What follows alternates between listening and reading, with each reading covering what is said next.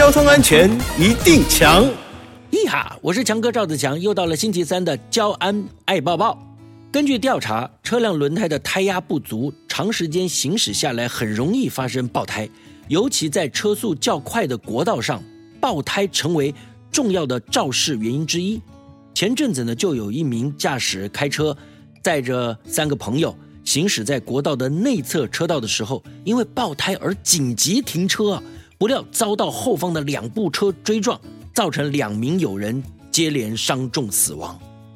提醒您，如果在路上发生爆胎的意外，千万不要急踩刹车，应该缓慢松开油门，紧握方向盘，再慢慢的将车辆滑行到路肩，冷静应对，才能保护自己和他人。另外，平时务必做好轮胎的保养以及维护。开车上路之前呢，您可以观察一下轮胎的外观。如果发现轮胎有异物刺穿了、变形了，这些现象应该马上让专业的技师来检查，并且评估是否要更换新的轮胎嘛。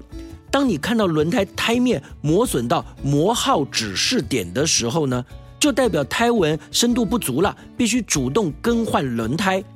除此之外，出厂十年以上的轮胎，即使外观看起来很正常，也要适时的更换哦。以上广告由交通部与公路总局提供。